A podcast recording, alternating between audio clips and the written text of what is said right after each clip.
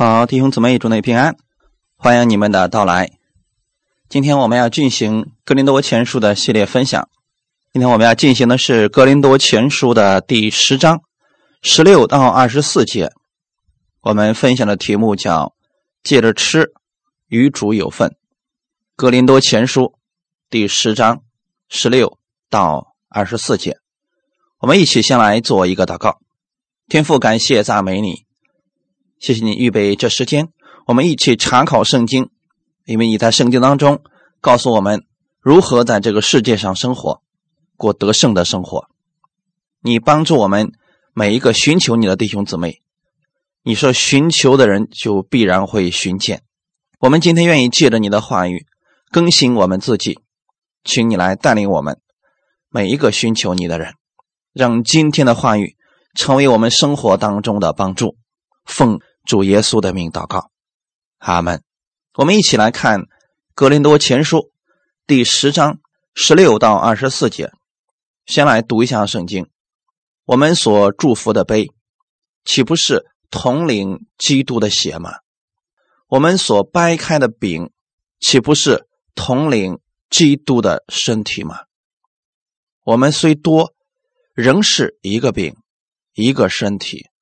因为我们都是分受这一个饼。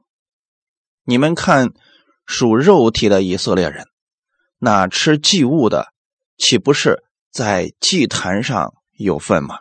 我是怎么说呢？岂是说祭偶像之物算的什么呢？或说偶像算的什么呢？我乃是说，外邦人所献的祭是祭鬼。不是祭神，我不愿意你们与鬼相交。你们不能喝主的杯，又喝鬼的杯；不能吃主的筵席，又吃鬼的筵席。我们可惹主的愤恨吗？我们比他还有能力吗？凡事都可行，但不都有益处；凡事都可行，但。不都造就人，无论何人，不要求自己的益处，乃要求别人的益处。阿门。这是我们所读的本文。我们分享的题目叫“借着吃与主有份”。我们的人类始祖亚当是借着吃，吃了不该吃的，也就是分别善恶树上的果子。他跟主分离了，隔绝了，在末世的我们借着吃，再一次与主有份，与天父联合，与基督合而为一。所以，当我们领受圣餐的时候，是同领受基督的身体，同领受基督的宝血，我们与基督。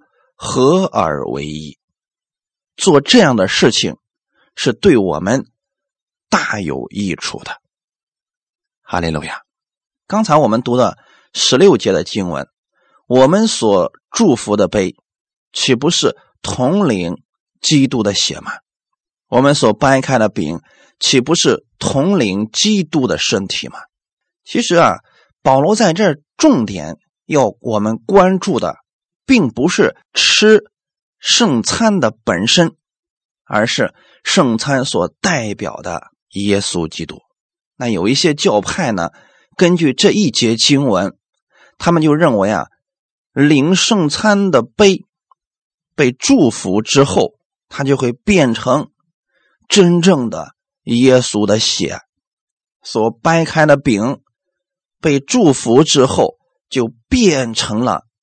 真正的基督的身体，其实保罗在这里注重的，并不是饼或者是这个杯，而是统领。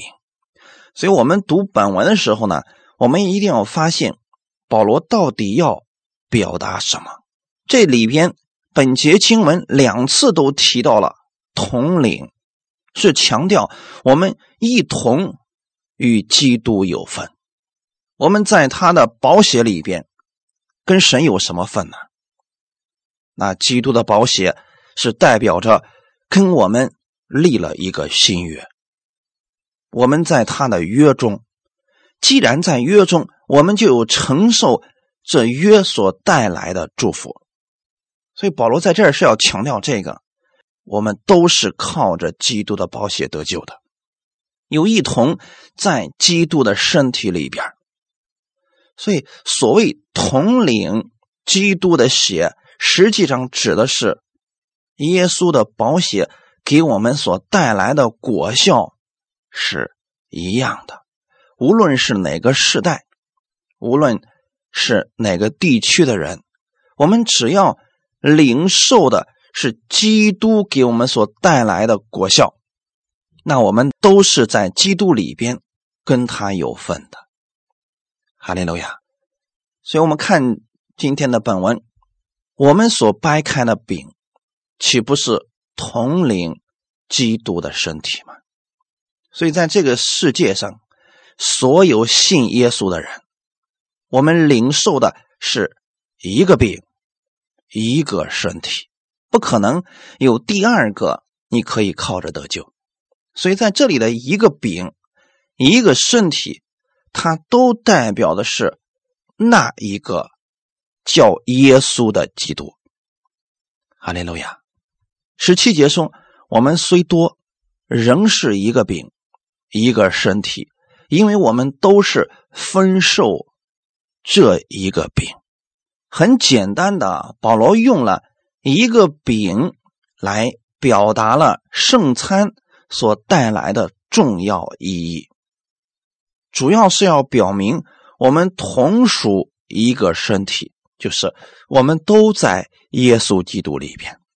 这却不能说啊，我们不用一个饼来纪念主的话。我们就不属于同一个身体了，啊，因为呢，有一些教会啊，它人数特别多，比如说上千人的教会，那你得有多大一个锅才能烙下一张大饼，让大家一起领受呢？很多人特别喜欢抠字眼儿，一看呀，这教会烙了俩饼，那你们走错了，那你们走邪了。我圣经上都说了，我们是统领一个饼，你为什么做俩饼呢？实际上，看这一节经文，你就可以知道，保罗在这强调的，并不是吃一张饼，而是强调透过这个饼，我们领受的是耶稣基督给我们所带来的祝福。所以在这里，使徒保罗说：“我们虽多。”这里指的是我们人很多，我们在世界的各地，但是我们仍然领受的是一个饼。事实上，我们有很多群啊，每一个教会都可以称为是一群。这就是我们有很多，那每一个教会都在领受着一个饼，每一个教会都在做着掰饼的施工，从。世界的角度来看，这就好像变成很多个饼了。那如果去抠字眼的话，那我们应该所有的全世界的教会，我们只能领一张饼，那个才算是一个饼啊。所以很多人呢，总是喜欢在这里边就是咬文嚼字把那重点给忽略了。这里重点不是几张饼，而是饼所代表的意义。哈利路亚！所以说啊，举行掰饼聚会的时候啊，你不要把你所有的目光放在是否是一个饼，它主要是告诉我们，我们虽多，仍是靠着一个身体得救的。不管我们有多少基督徒，我们都在一个饼之内。这里所指的就是我们在耶稣基督里边的合一，而不是那个物质的饼。这就是为什么保罗说我们虽多，仍是一个饼。所以这里的一个饼，就是指耶稣的身体。耶稣的身体就是一个。哈利路亚，绝对不是指那个可摸可吃的那个一个饼，所以误解了一个饼的意义啊，常常会引起许多的争论。这就是疑文方面的争论。如果呢，因为这些事情争论了，反而损害了我们在耶稣基督里边的合一。所以大家一定要把重点放在它所代表的意义上。一个饼，一个身体。哈利路亚！我不是说啊，聚会的时候掰饼的时候用一个饼这个方式有什么不好？不管用几个饼，我的意思是你要注重的是属灵的那个饼，也就是耶稣的身体。这是一个。不管我们用了多少张饼，如果我们为此祝福的时候，我们承认那是耶稣的身体，这就足够了。我们每一个人在吃的时候呢？都可以知道，那预表的就是耶稣的身体，这个意义千万不能搞错了。所以按外表来看呢，信徒在这个地上啊，因为地区、团体上的分别，还有一些因为种族、言语和时间的不同，形成了我们很多地方的我们，这是指。很多地方信耶稣的人，但是只要是有份于基督生命的人，我们都在基督里边自然的合而为一。所以，我们应该站在世界之上来看所有的基督徒，我们都是属于一个主、一个身体。所以在属灵里边，我们都是一家人。不要因为观念不同、团体不同、种族不同、言语不同，我们觉得我们跟别人还是不是一伙的。说弟兄姊妹，在耶稣基督里边，我们都是统领一个身体。这说明啊，基督徒外表的分别，并不能影响属灵上的合一。所以，如果我们自己呢，把自己分配到了。某一个帮派的里边，然后我们去敌视别的帮派，甚至说别人不得救，其实这都叫做分裂基督的身体。保罗呢不否定我们有许多的我们，这是一个事实，但他同时认为啊，我们虽然多，但还是属于一个身体，还是分受那同一个病。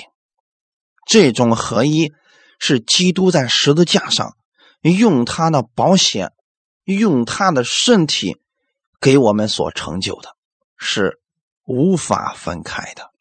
所以我们在我们个人的心里边啊，一定要破除一切因为叛变、种族、语言、国家还有时代所造成的分别，也要除去彼此分别的这个。观念，在你的里边，只要他是信耶稣的，他就是你的弟兄，他就是你的姊妹。所以我们要珍惜，并且强调在基督里已经合一的这个事实。哥林多前书啊，十二章十二节到十三节也告诉了我们：就如身子是一个，却有许多肢体，而且。肢体虽多，仍是一个身子。基督也是这样。我们不拘是犹太人，是希利尼人，是为奴的，是自主的，都从一位圣灵受洗，成了一个身体，隐于一位圣灵。其实这段经文是对我们今天所读的本文的一个延伸。身子是一个，它指的是教会。有许多肢体，它指的是我们所有信耶稣的人，我们都被称为是肢体。我们这些许多的肢体呢，我们联合起来，才能够被称为身体。就像手脚啊、头啊这些肢体连接在一起，我们说哦，这是一个完整的身体。所以肢体虽然多，它都是在一个身子上。同样的，在耶稣基督里边，我们虽然天南海北、五湖四海，但是我们都是属于耶稣基督的。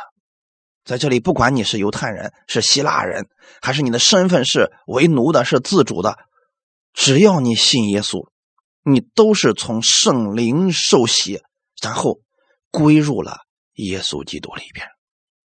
而且呢，你还要被圣灵浇灌。所以保罗在这里所说的“我们”，他不是单指地方教会，而是超越地方的一个普世教会。你要有这样一个观念，就是你的眼睛要透过整个宇宙、整个世界去看所有信耶稣的人，那是一个超大的教会。从创世以来，直到世界的末了，所有信耶稣的人，他都在耶稣基督里边，他们联合起来，成为了一个巨大的教会。而这个教会呢？是不分种族、地区、语言，它超越一切，都在基督里边合而为一了。哈利路亚。那有人呢，就特别喜欢去强调这个地方教会，他们呢把这里的身体啊，就非常巧妙的解释成为呃格林多地区的这个教会，但是保罗在以弗所。也讲过类似的话语，所以说，现在是对哥林多人说：“我们虽多，仍是一个身体。”当然了，哥林多人也在这巨大的这个教会的里边，它是其中的一部分而已啊。就是在宇宙的这个巨大的教会当中，哥林多教会也算是其中的一个。所以保罗所强调的是全教会的合一。但绝对不是把人聚在一起，那才叫合一。真正的合一，是在基督里边，心思意念相同。我们来看一下这段经文，《腓利比书》的第二章一到四节，《腓利比书》第二章一到四节。所以在基督里，若有什么劝勉、爱心。有什么安慰？圣灵有什么交通？心中有什么慈悲怜悯？你们就要意念相同，爱心相同，有一样的心思，有一样的意念，使我的喜乐可以满足。凡事不可结党，不可贪图虚浮的荣耀，只要存心谦卑。个人看别人比自己强，个人不要单顾自己的事，也要顾别人的事。你看保罗对我们的劝勉是在基督里边劝勉。那如果你不在基督里边啊，那这些劝勉来说呢，对你就没有什么意义了。所以保罗首先是告诉我们，我们在基督里边，他来劝勉我们有爱心。在圣灵里面交通，心中有慈悲怜悯，这些都是在基督里边。所以这个力量呢，是耶稣赐给我们的。如果我们脱离了基督，去讲合一，那就是空话；如果我们脱离了基督，去讲爱心，也是空话。所以在基督里边呢，我们才能真正的意念相同。爱心相同，有一样的心思，一样的意念，为什么会这样呢？因为在基督里边，我们会放下我们个人的意念，我们会放下我们个人的心思，我们有了一个共同的标准，那就是耶稣基督的话语。圣经是我们信仰的标准。那这样的话，不管你想的是什么样子，如果跟圣经是不符合的，那就暂时先放下你的想法，以基督的话语成为标准。这样的话，在基督里，我们我们可以用神的话语互相劝勉、互相安慰，在圣灵里边互相交通。他有了一个统一的标准。那个时候呢，我们从基督那里领受他的爱，领受他的话语，我们每一个人都可以喜乐满足。如果脱离了基督去讲合一，这是无法实现的。所以第三节说：“凡事不可结党，不可贪图虚浮的荣耀。”这些都是在基督之外，它是破坏合一的。如果一个人结党、分门结党的话，他没有办法在基督里边合而为一。因为你想想看，全球所有信耶稣的人，我们凭什么能够意念相同？他一定是有一个标准，那就是把你放下来，高举基督。如果不能做到高举基督，一定会产生分门结党，因为人想表现啊，显出自己，想坐在高位上，那就无法真正的合一了。他想贪图那个虚浮的荣耀，让别人都夸他，或者说把神的荣耀夺去。安在他自己的身上，那这些都是破坏合一，都不可能在基督里边合一的。如果我们真正的了解了这一篇信息的话，无论你在地上的任何一个地方，你只要找着一个信耶稣的教会，那就是我们的家。如果人啊能够真的在基督里边爱心相通、心思意念相同，那我们就会把所有信耶稣的人。看作是我们的家人，而且实际上他也真是你的家人，因为耶稣是这么来看我们的。而且呢，让我们在与人相处的时候呢，存心谦卑，要看别人比自己强，意思是让你去看别人的优点。第四节告诉我们的是，个人不要单顾自己的事，也要顾别人的事情。在耶稣基督里边，合一绝对不是一句空话。而是我们能够彼此安慰、彼此照顾，所以这就是统领一个身体。它不是一个空话，不是你在领受圣餐的时候才知道。哦，感谢主，我现在跟你是一个身体，我跟我的弟兄姊妹领的是同一个饼、同一个身体。实际上呢，在生活当中，你也要这样来看待你的弟兄姊妹。十八节。你们看属肉体的以色列人，那吃祭物的岂不是在祭坛上有份吗？我们借着属肉体的以色列人，看看我们借着吃，我们就可以与基督有份了。属肉体的以色列人，就是按肉体做以色列人呐。那当他们在。按着旧约的律法献祭的时候啊，有分吃祭坛上祭物的这个赏赐或者这个福分。当他们分领了祭坛上的祭物，意思就是他们有份于神的恩典。那旧约律法里边也告诉我们，以色列人所献的祭物当中啊，大多数是祭司与献祭的人都可以。统领这美好的祝福。我们读两段经文，《利未记》第七章十一到十五节，《利未记》的第七章十一到十五节，人献与耶和华平安祭的条例乃是这样：他若为感谢献上，就要用调油的无酵饼和抹油的无酵薄饼，并用油。调匀细面做的饼，与感谢祭一同献上；要用有酵的饼和为感谢献的平安祭与供物一同献上。从各样的供物中，他要把一个饼献给耶和华为举祭，是要归给撒平安祭生血的祭司；为感谢献平安祭生的肉。要在献的日子吃，一点儿不可留到早晨。好，弟兄姊妹，这段经文呢是献平安祭的条例。你会发现啊，这个人他做好了饼，与感谢祭呢一同献在神的面前。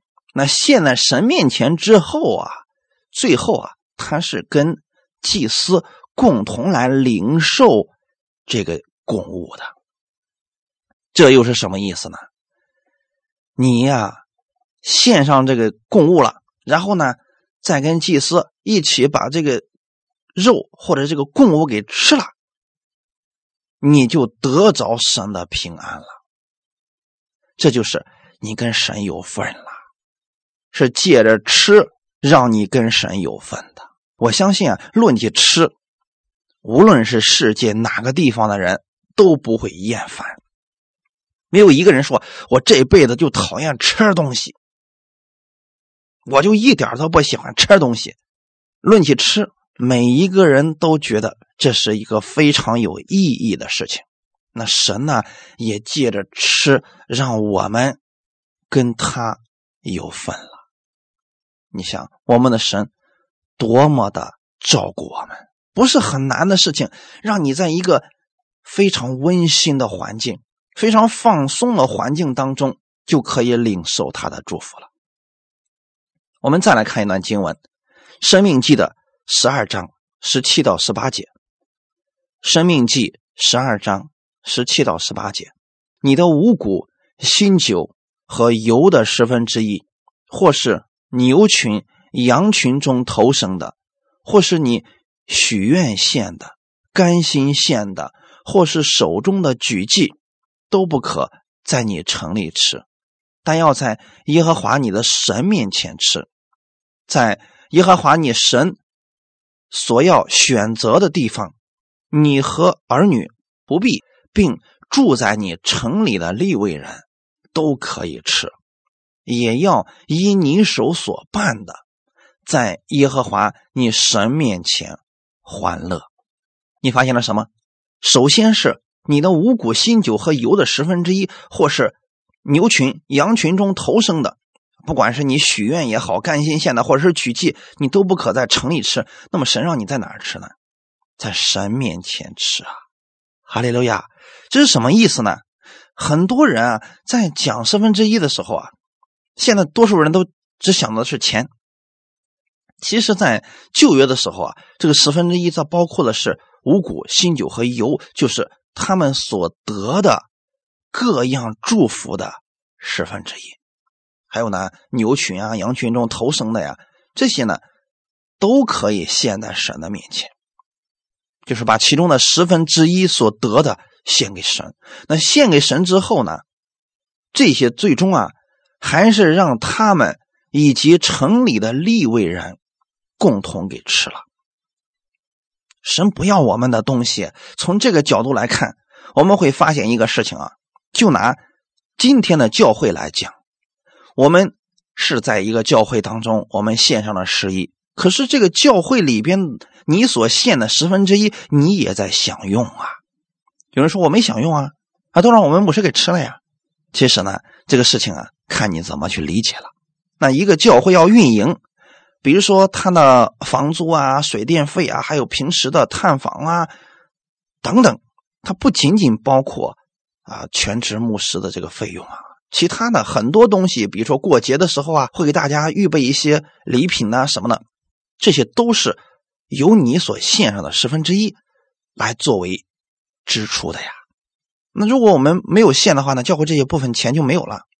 我们献上之后呢，这些让教会能够正常的运营，其实你也是享受在其中的。比如说夏天的时候你去教会了，那么好，空调开着，那么这个空调的费用，你献的十分之一啊，是不是你也在享用呢？这个就跟旧约的时候他们的五谷、新酒和油的十分之一呢，是一个意思啊。只不过那个时候呢，他们献的是一些物品啊，比如说谷子啊、新酒啊，还有牛羊啊这些。献完之后呢，他们哎又在那儿一起吃了，只是不能带回家啊，在神面前吃了。今天我们其实是一个道理，还是那句话，神呢想借着这样的事情啊。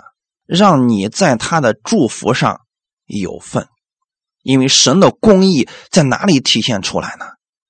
很多人啊，讲神的公义总是讲神的审判，其实神的公义在祝福上也是一样的。他是公义的神，那么怎么样体现他公义的祝福呢？那就很简单，你把你的十分之一献在神面前了，你跟神一起享用的时候，神说：“哦，你跟我一起享用，你是愿意坐下来跟我同坐一个筵席，那我愿意把我的祝福传递给你。”这是神的一个方式呀。有很多人忙的都没有时间跟神一起交流了，那你说神如何把这个祝福传递给你呢？你会发现他们在耶和华面前吃的时候呢？会因为他们手中所办的事情，就在神的面前欢乐了。因为你把东西拿到神面前吃，你是承认神是你祝福的源头，神是你的喜乐。这个时候呢，你做事情也是有力量的，因为他是你坚强的后盾，他是你手中所做的所有事情的祝福源头，他是你的力量。哈利路亚。所以，我们就拿旧约的十分之一来讲，他们到神面前去享用这个十分之一的时候，他们同时认定了：哦，我跟神是有份的，神悦纳了我的祭物，神竟然悦纳我所献上的，这是何等大的福分呢！哈利路亚！所以，这种有份是表明共同享受神的恩典，跟神有交通。献祭的人所献上的是已经属于神的，神再赐给人，这就是神的恩赐。那今天在教会当中，我们也应该这样去看待十一的奉献。你奉献给教会了，那就已经属于神了。教会再去分配这些，比如说给大家买一些礼物啊，或者说跟大家一起吃饭了。在教会里面有一些教会是有爱宴的啊，那么在给你的时候，那是神给你的恩赐，他是让人跟他一同来分享他的祝福，同时也见证了一件事情：我们的神不要你的东西。有很多时候啊，你甚至得着的比你献上的要多得多呀！哈利路亚，神悦纳人的奉献。也同时再赐给人更多的祝福，这样的话，你就跟神有份了。就像旧约他们献祭的人一样，他们吃祭物就跟祭坛有份了，因为祭坛是圣的，他们又吃了这分别为圣的祭物，他们也成为圣了。旧约的祭坛是放在圣殿的院子里边，对着大门的一个铜祭坛，它一共有四条路，都可以上到祭坛上去。其实从上面往下看，那就是一个十字架，而中间献祭的地方正好在十字架的交叉之处。这是灵异里边的解释啊，这预表的是我们耶稣基督的十字架，耶稣基督。正好也被挂在十字架的连接之处，所以那个十字架它就是预表着我们耶稣基督，他就是那个祭坛，他把自己献上去了。我们共同来领受基督的身体的时候，我们去吃这个身体的时候，因着这个坛，我们成圣了；因着基督，我们成圣了。哈利路亚！我们看一段经文。以夫所说的第五章一到二节，以夫所说的第五章一到二节，所以你们该效法神，好像蒙慈爱的儿女一样，也要凭爱心行事，正如基督爱我们，为我们舍了自己，当做馨香的供物和祭物献于神。从旧约的献祭制度来看，那些吃祭物的就有份于祭坛，因此，凡领受主耶稣的饼和杯的人，也就是有份于主的恩典，有份于主的十字架了。既然我们有份于基督的十字架，这就是我们的。救恩所在，这就是为什么你带着有病的身体来到耶稣的面前，你领受圣餐的时候可以得医治的原因了，因为你知道我现在跟基督有份了，我吃下他的身体之后，他在我里边了，我也在他里边了，我跟他是有关系的，所以你相信，此刻耶稣在你里边，你就得着了他的力量和供应，这就是你要的拯救。所以弟兄姊妹。基督战胜了魔鬼，为我们成就了伟大的救赎恩典。这是我们应该常常去思想，并且呢，常常要有份于基督的地方。初代教会的时候啊，他们经常掰饼聚会，不单在大型聚会当中他们掰饼，他们个人的家里面也是天天掰饼聚会，因为每一天他们都可以透过圣餐。让自己意识到我是跟基督有份的，啊，因为基督是圣洁的，所以我借着基督的身体，我今天也成为了圣洁，并且呢，我可以领受从神而来的喜乐，我跟他是有份的。借着基督的身体，借着这个饼，我知道我跟神是有份的。哈利路亚！只要你把你的焦点常常放在了你跟基督是有份的。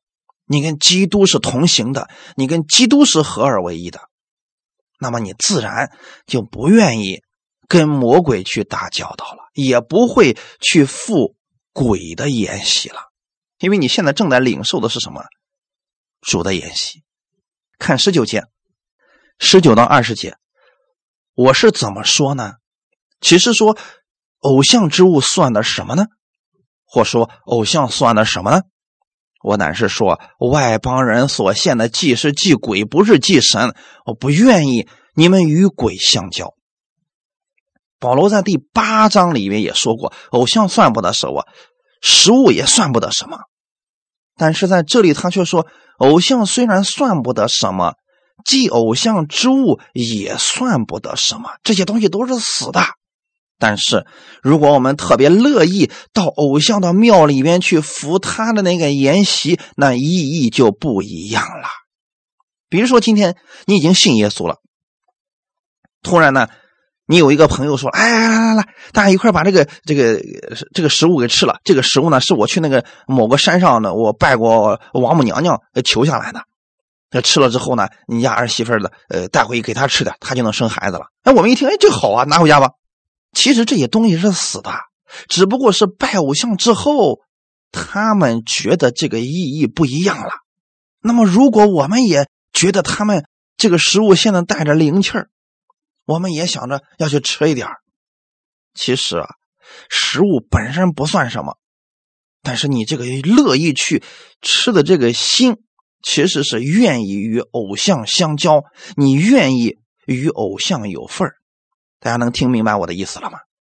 本身那个没什么，可是如果你的心愿意跟那样的食物连接，实际上是跟那个食物背后的偶像，或者说跟魔鬼连接了。神不是说那个食物你吃了会给你带来什么呢？呃，坏处不是，是那个吃下那个食物之后，你的心从此以后觉得说，哎呀，你看这个食物是。拜过某个大仙的，这食物吃了之后，那肯定对我有帮助。其实是你相信的是那个食物背后的那个魔鬼的势力啊，这才是可怕的。你这样想，才会给魔鬼打开门，才会让他进入到你里边，才会混乱你的家庭啊。这就是为什么保罗不愿意我们去偶像的庙里边去赴鬼的筵席的真正原因了。因为外邦人所拜的，实际上不是那个死的偶像，而拜的是那个不会动的偶像背后的邪灵。那些偶像不过是魔鬼所用的一个迷惑人的方法而已。他只不过是叫人不拜真神，而拜邪灵。所以在这里，保罗并没有提到，嗯，这个偶像拜了他之后灵验不灵验的问题，而是说他根本就不是神，而是鬼。不管他们说的多么的好听，你如果走到那个偶像的庙里面去吃他们那个筵席，你就等于降服于魔鬼，相信了鬼话，你就是等于说把荣耀归给他了。这才是保罗极力要阻止的真正原因。我们既然喝了主的杯。吃了主的身体，我们就不能再去喝鬼的杯，再去吃鬼的筵席了。这两者是不一样的呀。其实，在这里，保罗说不可负鬼的筵席或者偶像庙中的那些筵席的原则，意思就是一切异教敬拜鬼神的仪式，信徒都不必去参加。大家听好了，我的意思啊，没必要去参加。当然了，除了一些特殊的原因，比如说有一些地方婚丧嫁娶的时候，那么亲戚们都没有信耶稣，如果你不去，那就是大逆不道。那可能因为你，所以整个家族啊、亲人都不和睦了，那你必须得去。你去了之后呢，是为了跟他们和睦。这个意义是不一样的，跟今天本文我们所描述的那些人是乐意去，没人叫他们，他们屁颠屁颠就去了，没事就去了，那个是不一样的。你呢，是因为迫不得已，所以你为了不让你们的亲人关系变得很糟糕，你给他们一个机会，让他们听到福音，所以你去参加了。但是跟敬拜偶像意义完全不同，所以大家听这一段的时候啊。要分辨着领受啊！那有人就问了一个问题，说：基督徒能不能参观异教徒的礼拜仪式，或者呃去一些寺庙里边参观呢？你看啊，在我们国家这个事情是很常见的。比如说，我们去一些名胜古迹啊，一般来说啊，那些比较风景优美的地方，一般都有寺庙啊，都有异教徒的一些礼节。那有人说。我们到底能不能看这些东西呢？保罗呀，其实到了雅典的时候，他是先看他们敬拜假神，但是他却没有参与敬拜，这个很重要啊。保罗看了雅典人怎么样敬拜假神，但是没有参与他们的敬拜，并且是指出了他们的错误。所以，基督徒可以参观异教的那些会堂或者寺庙，或者他们有仪式，你也可以看，但你不要参加他们的叩拜仪式。很简单啊，用一个例子来讲一下：我们可以看和尚念经，但你没有必要跟着和尚一起念经啊。这就是参观和敬拜的。不同之处了。再往下看，《格林多前书》第十章二十一到二十二节：你们不能喝主的杯，又喝鬼的杯；不能吃主的筵席，又吃鬼的筵席。我们可惹主的愤恨吗？我们比他还有能力吗？保罗是希望你选一个就行。你要真相信主的杯。已经足够解决你所有的问题了。主的筵席已经足够给你带来满足和喜乐了，也没必要再去喝鬼的杯了。如果你觉得那个好，你就去参加那个就行了，那你也就别信主了。你不能两个同时都参加呀，这种方式啊，神是不喜悦的。为什么呢？我想透过一段经文给大家来解开。格林多后书第六章十四到十七节，格林多后书第六章十四到十七节，你们和不信的原不相配，不要同父一恶。义和不义有什么相交呢？光明和黑暗有什么相通呢？基督和北列有什么相合呢？信主的和不信主的有什么相干呢？神的殿和偶像有什么相同呢？因为我们是永生神的殿，就如神曾说：“我要在他们中间居住，在他们中间来往，我要做他们的神，他们要做我的子民。”又说：“你们勿要从他们中间出来，与他们分别，不要沾不洁净的物，我就收纳你们。”这段经文实际上是对今天我们所读的本文的一个最好的解释。保罗不希望我们喝了主的杯又喝鬼的杯，吃了主的筵席又吃鬼的筵席。其实这段经文非常简单刚才我们读的《格林德后书》第六章十四到十七节，那就是最好的解释。你们和不信的原不相配，就是指主的杯和鬼的杯，它是不相配的。你不能说了。哎，主的杯的这个功效还不够，所以呢，我既喝主的杯，我又喝鬼的杯，哎，两个就互相补足了，这是错的，不能同负一恶。可惜的是，很多人把哥林多后书第六章的这段经文用在了婚姻上，实际上你看前后文，人家讲的根本就不是婚姻。我再次强调一下，这里讲的不是婚姻，而是指。主和偶像的区别，我们的主跟偶像有什么区别？能配到一块去吗？你不能说了，呃，我先弄一个其他的偶像放在这儿，然后我再弄一个耶稣的像放在这儿，我两个一块敬，两个一块拜，这两个根本就不相配，他看着都别扭啊。所以你不要同父一个，不要以为你拜的神多了，他就管用的大，不是那回事儿。要信，就信一个真的，足够了。义的和不义的有什么相交呢？同样的一个意思啊，义的指的是谁呢？我们的主耶稣。不义的呢，所有的假的。所以说，义的和不义的指的就是偶像和我们的主耶稣没什么相交的。你没有必要用拜偶像的方式来敬拜我们的主，这个完全不必要。光明和黑暗有什么相通呢？它根本就不是一回事儿啊。所以十五节也同样的用了好几个排列句来告诉我们啊，基督和比列，比列就是撒旦嘛。基督和撒旦有什么相合的呢？你不能既喝主的杯又喝鬼的杯，你就是希望他俩相合呗。就很多人以为啊，魔鬼跟耶稣之间呀，那是经常征战呀。那说不定哪一天呢，魔鬼就赢了；那说不定哪一天呢，那耶稣就赢了。所以呢，我得把他俩都敬着。这是一种错误，他俩之间没什么相合的。信主的和不信主的有什么相干呢？他指的是信仰的不同，他俩之间所敬拜的主没有相干之处。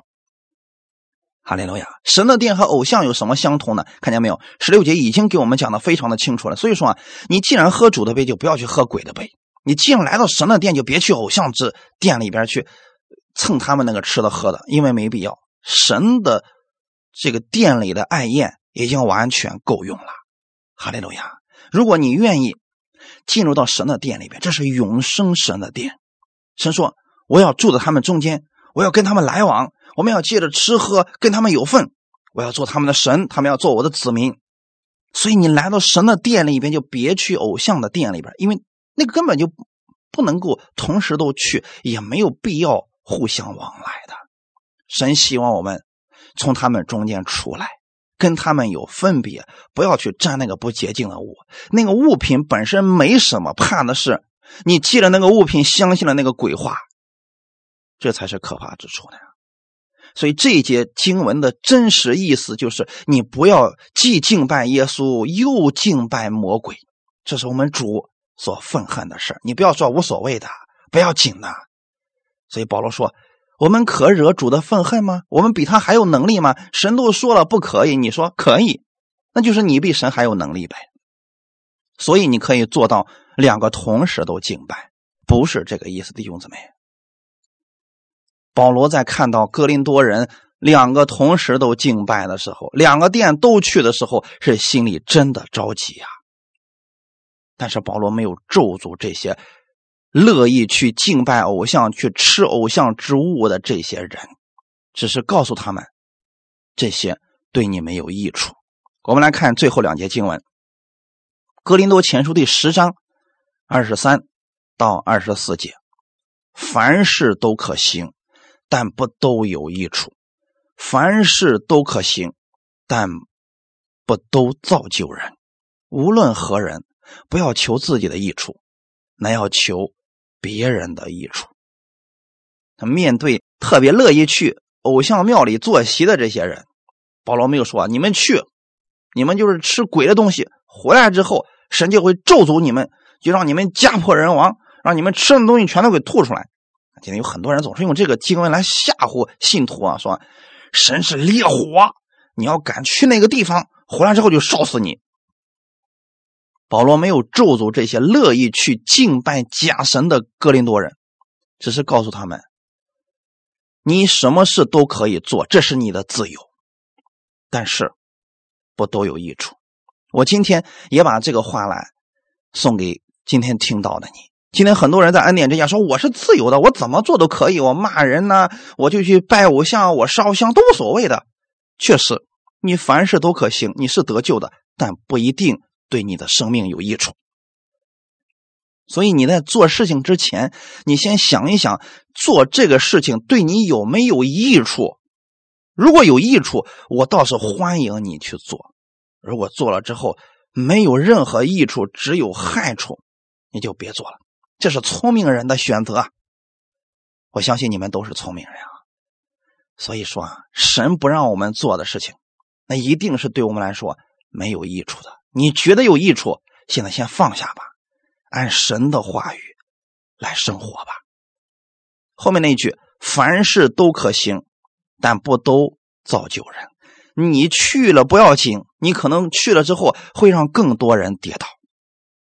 就像今天有很多所谓的恩典牧师也在讲：“哎，没关系啊，我们信了耶稣，我们在恩典之下，我们是自由的，所以就算我们去庙里边，我们去吃那个偶像吃，我也不要紧的？我们是得救的呀。”是。你可以去做这个事儿，你是得救的。可是很多人看到你这么做会跌倒的，因为当年哥林多人其中有很多官长去庙里边就是这么个想法：我无所谓了，我不把那个偶像当回事儿，我就是吃他们的东西而已啊。你去了，很多软弱的弟兄姊妹就跌倒了。所以保罗希望我们啊，别只顾自己在活着，你别忘记了，你今天是跟基督有份的人，你在一个大家庭当中。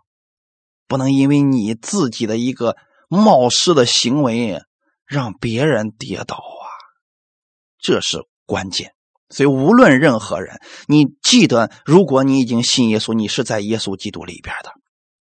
当你去诋毁你的弟兄或者姊妹的时候，你就是在诋毁基督，你会让很多人跌倒的。他们会说了：“哇，原来信耶稣之间都这么不和睦啊！”你说他们那个主意好不到哪儿去。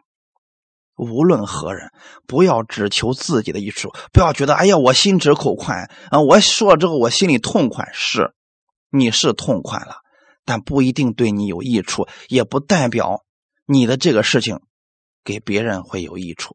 相反，可能会让别人跌倒。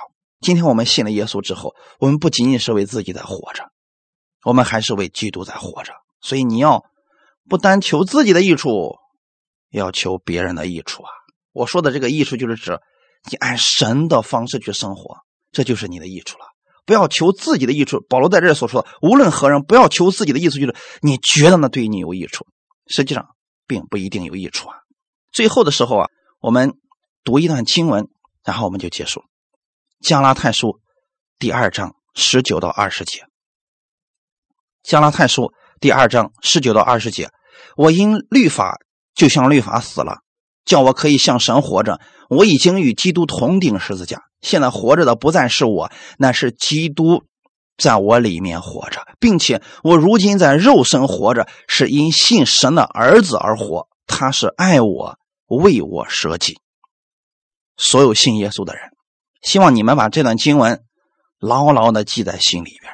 像律法，你已经死了，你现在是像神在活着，你。过去的那个旧人已经与基督同定十字架了，现在活着的不是你原来的那个你了，是一个新人，在基督里边活着。我们所有信耶稣的人，我们都在基督里边活着。虽然我还在个肉身里边活着，但是我是因信神的儿子而活。我们每一天都是跟基督同行的人，我们都是跟他有份的，所以，我们借着主的身体，借着吃喝，我们都是跟基督有份的。凡事我都可行，但无论哪一件，我总不受他的辖制。我们是自由的，在基督里边，我们是自由的，但我们不可以滥用我们的自由。我们的自由是有一个范围，就是在基督里边互相劝勉，用爱心彼此安慰。我们所行的。不但让我们自己得益处，让别人也得益处。哈利路亚！我们一起来祷告，天父，感谢赞美你，谢谢你今天借着这样的话语再一次的更新我们。我们借着吃与主有份了。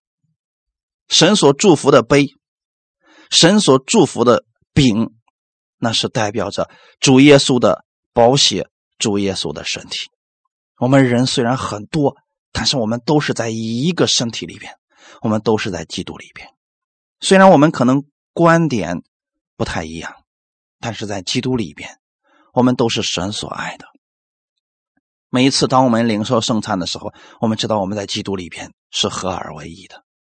我们信仰的标准就是圣经，所以你愿意我们在基督里边常常互相劝勉、彼此安慰、互相帮助。你不希望我们分门结党。你不希望我们追求那虚浮的荣耀，因为那样会把我们带入到分裂当中。主，你今天赐给我们所有弟兄姊妹一颗合而为一的心，我们心意相通，我们意念相同，在基督里边彼此带到。无论是哪个地区的，无论是哪个派别的，我们从今天开始放下这些固有的观念，在基督里边，我们以耶稣为我们的主。每一个人，我们透过耶稣去看我们的弟兄，看我们的姊妹，我们透过耶稣去看所有的世人，为他们祝福，不但对我们自己有益处，对别人也会带来益处。感谢赞美你，谢谢你把这样的话语赐给我，让我今天得着了你的言语。奉主耶稣的名祷告，阿门。